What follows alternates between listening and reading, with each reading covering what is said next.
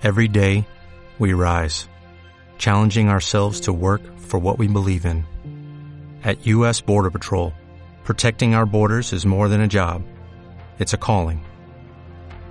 Agents answer the call, working together to keep our country and communities safe. If you're ready for a new mission, join U.S. Border Patrol and go beyond. Learn more at cbp.gov/careers.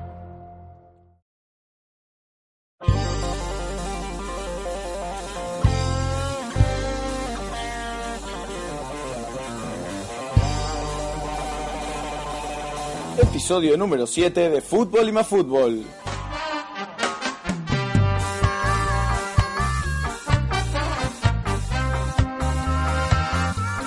Repaso de todas las definiciones de fin de temporada.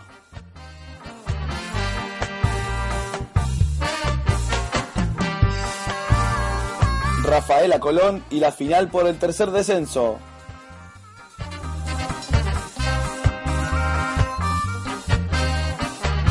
Y San Lorenzo y la final en San Luis.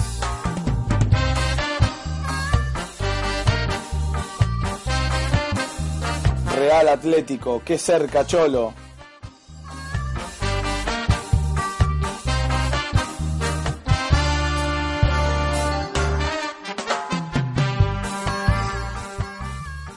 ¿Qué tal amigos? ¿Cómo les va? Aquí estoy de nuevo para grabar el episodio número 7 de Fútbol y más Fútbol, un episodio en el que vamos a repasar todas las definiciones de este fin de semana.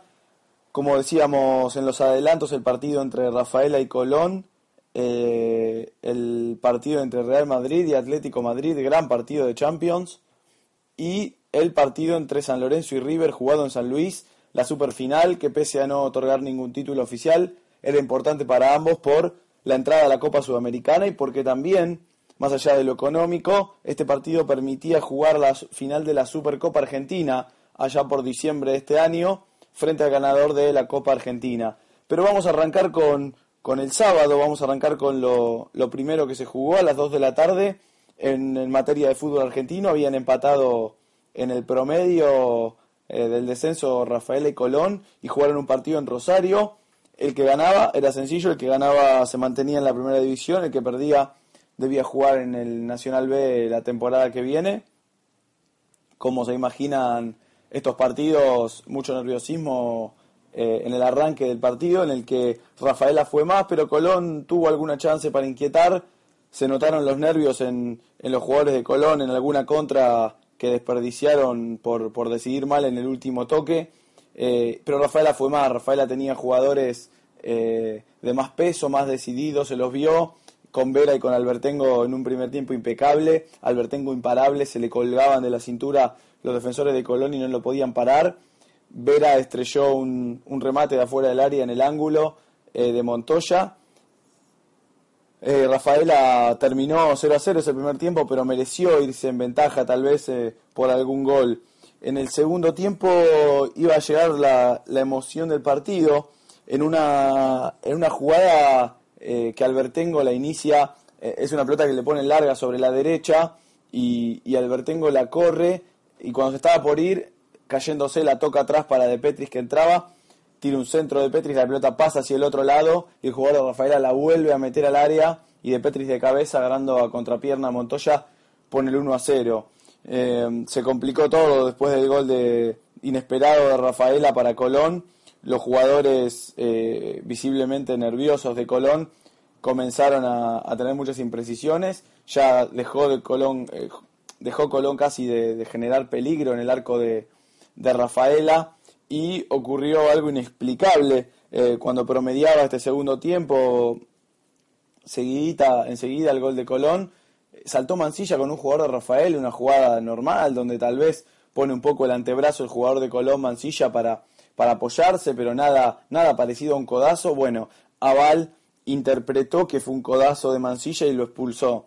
Eh, la verdad que es inentendible la, expulsión, no se entiende qué es lo que vio eh, Aval, qué es lo que, lo que interpretó, porque además en un partido de este calibre, una final por un descenso, uno imagina en la previa que para que haya una jugada determinante como puede ser un penal o una expulsión, tiene que ser algo muy claro, algo donde no queden dudas eh, y algo donde, digamos, sea categórico el cobro, porque si no los árbitros es muy difícil que, se arriesguen a cobrar algo en, lo cual no, no es tan claro o no están seguros. Bueno, Aval lo expulsó y a partir de ahí para Colón fue todo demasiado cuesta arriba. Cuesta arriba, el Rafaela de contra pudo liquidarlo y, como no, no llegó a hacer ese segundo gol de diferencia que le diera tranquilidad, casi lo empata. Colón tuvo un par de aproximaciones con Gandín, una que quedó en offside. Gandín que ingresó en el segundo tiempo no, no pudo hacer demasiado. Y en la última, cuando ya el árbitro había dado cuatro minutos, cinco minutos creo, y, en el tercer minuto de descuento una pelota larga que peina Gandín y Alario queda solo con, con, el arquero de Rafaela y tal vez se apura, tal vez si la dejaba bajar un poco la pelota le queda más cómoda y con la pelota muy alta quiere tirársela por arriba al arquero y, y se va larga. Esa fue la última jugada que tuvo de Colón, que tuvo Colón en el partido. Eh, luego de eso, bueno, como se imaginarán, el partido terminó, Rafaela festejó eh, mucho su permanencia en primera.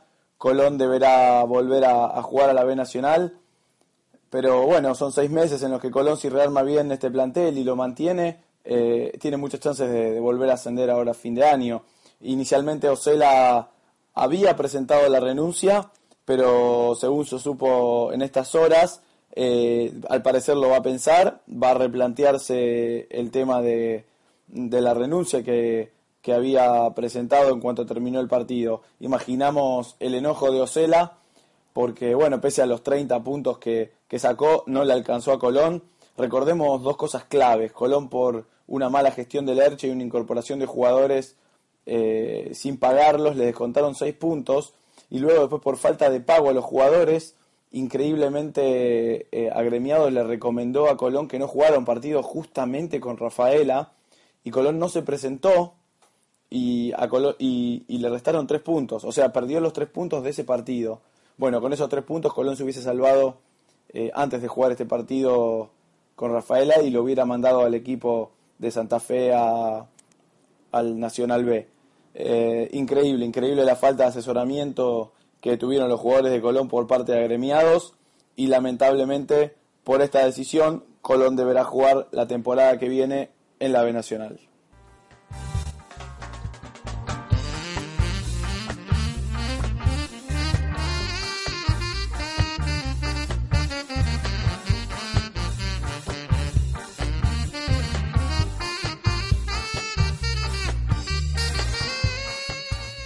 Seguimos metidos en lo que fue el fútbol argentino, River y San Lorenzo jugaron en San Luis eh, la superfinal, que se le llama una, una superfinal que se jugó por segunda vez en la historia, em, un torneo, en realidad un, título que no es título, salvo para Vélez, que le ganó a Newell's en la primera edición, luego de eso se resolvió que a Vélez sí le contaría como título, pero ya no. El partido, como ya hicimos, dijimos en el adelanto, servía para la super eh, ganar la super final servía para ingresar a la Copa Sudamericana. Recordemos que River y San Lorenzo están clasificados, estaban clasificados a la Sudamericana, pero bueno, por clasificar a la Libertadores es como que quedan, quedan excluidos de jugar la Sudamericana, pero este partido les permitía la clasificación. Además les daba 2 millones de pesos eh, de premio y también la posibilidad de jugar en diciembre frente al ganador de la Copa Argentina, la Supercopa Argentina, título que que sí cuenta como oficial. Es por eso que el partido era bastante importante para los dos, por eso los dos pusieron lo mejor que tenían. River tal vez llegaba un poco más armado, si se quiere, desde, desde lo... Eh, desde, digamos, de que tenía competencia hasta hace poco, competencia por, por torneo, San Lorenzo también, pero quizás llegaba más cansado, aunque bueno, esto es relativo porque River la última semana los jugadores estuvieron eh, en varios festejos por el título y la verdad que esto se notó en la cancha. Eh, finalmente, bueno, como todos saben, River ganó 1 a 0, pero eh, el partido fue muy difícil para River. En realidad dio la sensación que San Lorenzo todo el tiempo podía llegar a lastimar un poco más. La cancha en San Luis estaba muy complicada para jugar, para los dos obviamente. Muchos pozos, la pelota no, no circulaba con fluidez. y en los primeros minutos San arrancó mejor, arrancó mejor y en una, en una jugada que, le queda mano a mano a, Villalba, o creo que era Correa, Maidana llega justo para cruzar, era casi una jugada de, de mano a mano, una jugada neta de gol, y Maidana llega a cruzar, salva a River en esa jugada, pero se lesiona. Se conoció hoy lunes que Maidana se desgarró. Eh, tampoco podrá viajar a, México para jugar contra Boca, el partido amistoso del, de ahora del sábado que viene, el 31 de mayo se enfrentan en, en Cancún. Eh, Maidana salió, ingresó Pesela, eh, quien más adelante iba a marcar el gol. bueno, la suerte de Ramón está toda, toda demostrada en, en ese tipo de cosas. San Lorenzo estuvo mejor en general en ese primer tiempo, generó un par de jugadas claras y River eh, le costaba todo más a River, no, no, no llegaba claro, pero tuvo dos o tres tiros de afuera del área en los que la pelota pasó muy cerca de, los palos de Torrico. Recuerdo una de Lanzini eh, y una, una de Keco Villalba en los primeros minutos y una de Bangión y un tiro libre eh, sobre el final del primer tiempo. En el segundo tiempo, cuando daba la sensación que San Lorenzo podía llegar al gol, pero no, no, no concretaba las jugadas, tal vez no fueron de peligro profundo, pero daba esa sensación como que tenía más facilidad para el desequilibrio. Eh, River mete un cambio, en realidad esto fue en el entretiempo, Cabenagui ya venía arrastrando la lesión en el pie, salió y entró Gio Simeone, que tal vez por, por ser un poco más veloz que Cabenagui generó, generó algo más de peligro, y en una jugada sobre la izquierda se le va a Fontanini, Fontanini lo baja bastante duro, y en ese tiro libre eh, Lanzini la mete al punto penal y entra Maidana y entra a Pesela, digo, y la peina al segundo palo. Un lindo gol del defensor de River que, que bueno, muy emocionado, gritó el gol y contó que era lo que, digamos, después contó lo que, lo que sentía. La verdad que eh, fue un, lindo gol de Pesela que, bueno, con este resultado River se, se aseguró eh, la super final. Los últimos, eso fue a los 27 del segundo tiempo, los últimos 15-20 minutos del partido River aguantó sin mayores problemas, San Lorenzo casi no inquietó a Barovero. Y bueno, de esta manera, como decíamos, River se clasifica para jugar la Copa Sudamericana y también la Supercopa Argentina contra el ganador de la Copa Argentina.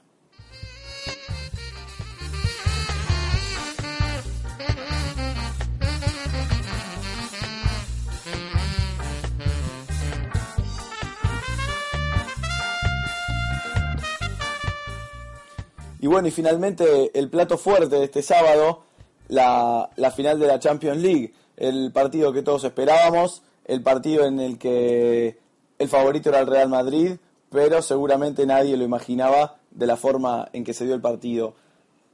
Vamos a hablar cronológicamente de lo que fue el encuentro entre el equipo de Simeone y el de Ancelotti.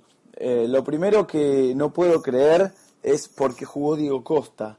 Se sabía ya desde el partido entre Barcelona y Atlético Madrid que definió la liga que Diego Costa estaba lesionado. Eh, habían dicho en los primeros minutos, eh, habían dicho en la semana que había hecho piques en el campo, que había, eh, había estado bien, pero increíblemente Simeone lo puso y a los tres minutos de partido ya gastó un cambio.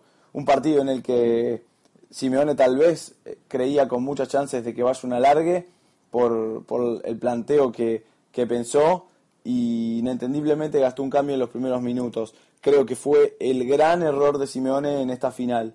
Poner a Diego Costa sabiendo que, que era muy raro que, se hubiera podido recuperar. El partido arrancó bastante equilibrado. Ya se vio en los primeros minutos eh, a Di María clave, desequilibrando, generando infracciones. Un par de tiros libres tuvo gracias a Fules que le cometieron a Di María. Cristiano Ronaldo eh, no pudo eh, no pudo inquietar a, a Courtois, Cristiano Ronaldo. Vamos a dejar más adelante un párrafo para él. No la tocó en todo el partido, salvo al final cuando, bueno, ya, ya todos habrán visto en el 3 a 1 cuando pisaba la pelota. Pero bueno, lo vamos a dejar para un poco más adelante. El Real tuvo alguna jugada con Bale, una muy clara que eh, es una mala salida en defensa del Atlético Madrid. Bale queda casi solo con el arquero del Atlético y define cruzado, la pelota se va al lado del palo. Eh, luego el Atlético Madrid eh, se aprovechó de un mal partido de Casillas y en una jugada en el que la vuelven, después de un rechazo la vuelven a meter al área y Casillas sale eh, sin decisión a buscar la pelota y muy a mitad de camino y Godín se la peina y convierte el primer gol para el Atlético Madrid, que si hasta acá se cuidaba y metía como nunca, a partir del gol, del gol lo hizo mucho más. Eh, no tuvo muchas jugadas de, de peligro el Real Madrid y el Atlético a medida que pasaban los minutos más atrás eh, se paraba.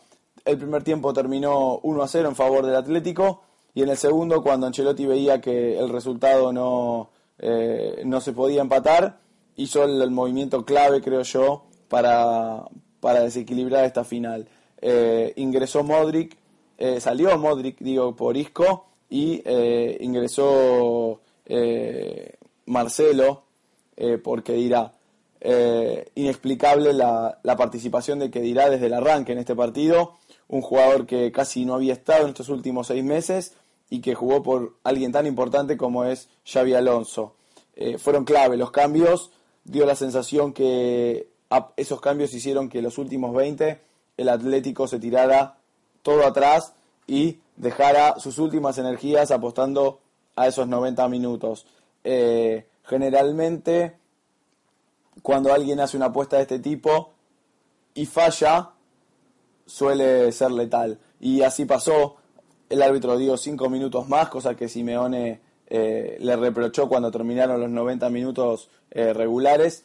Pero creo que tenía razón el árbitro, hubo muchos cambios Creo que hubo un par de jugadores también en el piso por lesión, con calambres y demás, y no estuvieron mal los cinco minutos, pero eh, a los 93 minutos, quizás en el último centro que debía festejar, que debía despejar el Atlético Madrid en esta Champions, apareció Sergio Ramos con un cabezazo sublime para cruzar la pelota abajo y poner el 1 a 1.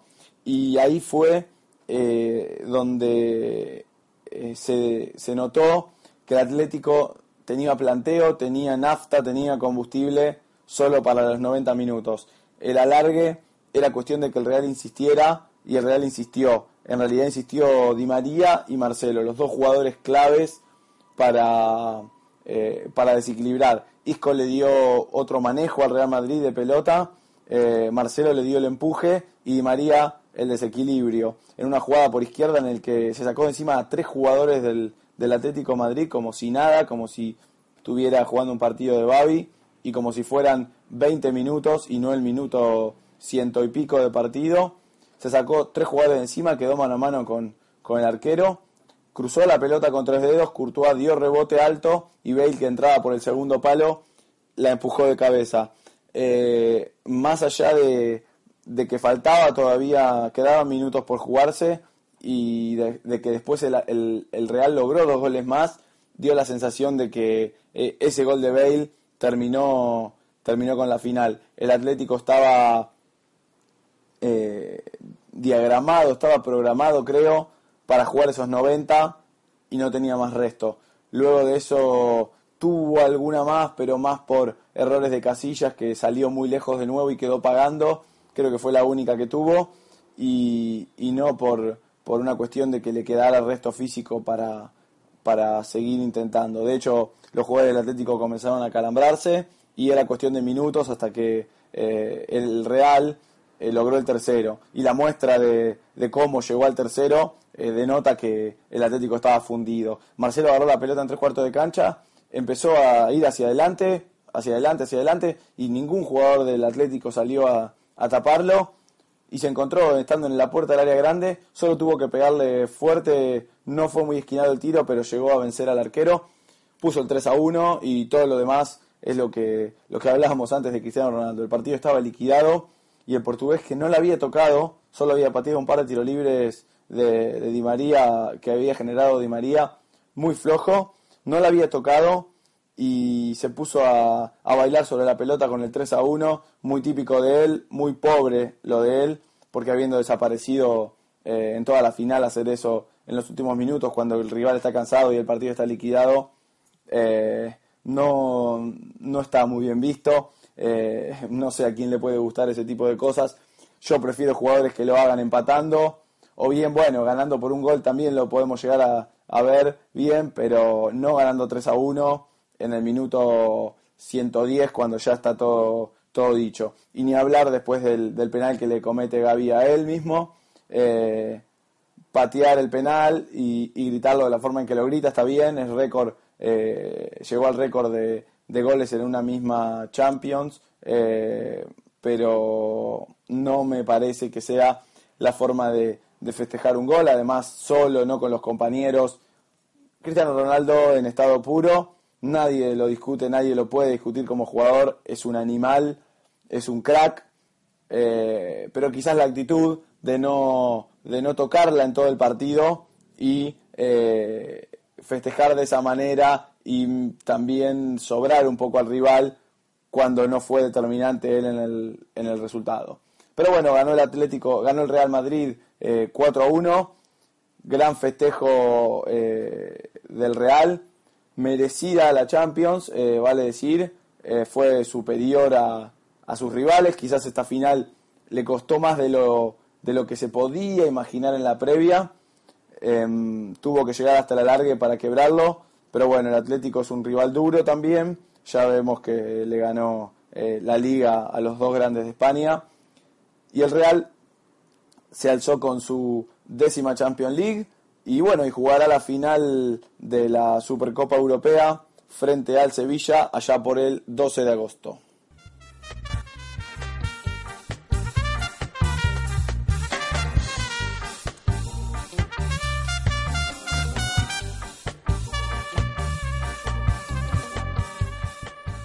Y bueno, ya nos va quedando poquito tiempo, ya nos va quedando, nos van quedando pocos días para el inicio del mundial. Ya comienzan a, verse eh, ediciones de diarios con eh, suplementos especiales dedicados a Brasil 2014. Dentro de poco ya tendremos los periodistas que empiezan a viajar para cubrir el mundial. De a poco empieza a respirarse ese clima mundialista que de a poco eh, nos va a hacer a todos meternos de lleno en lo que es Brasil 2014. En cuanto al fútbol argentino, ya nos queda poquito para empezar la, abstinencia de fútbol, solo tenemos la definición de, la B Nacional, ahí tenemos a Instituto, a Independiente y a Huracán peleando por el tercer puesto para ver quién juega en primera junto a Banfield y a Defensa y Justicia la temporada que viene. Y también, bueno, nos queda para saber quiénes serán los 23 del equipo argentino que irán a, a Brasil. Sabela tiene que desafectar a, tres jugadores más. Recordemos que tiene 26 eh, la lista por ahora y tendrá que desafectar a tres jugadores más.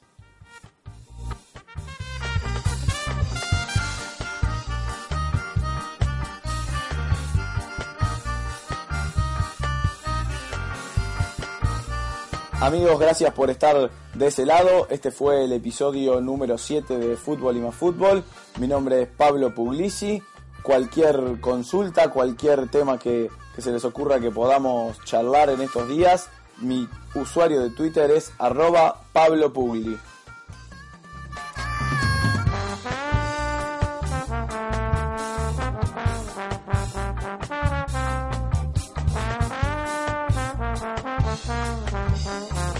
Gracias a todos los amigos que se van suscribiendo a este podcast. Espero que les guste. Eh, espero también recomendaciones, cosas para, para charlar en el podcast. Brevemente vamos a invitar a algún amigo como para charlar un poquito y hacer esto más llevadero de a dos. Y ya nos ponemos en modo mundial. Dentro de poco comenzaremos a grabar con miras a Brasil 2014.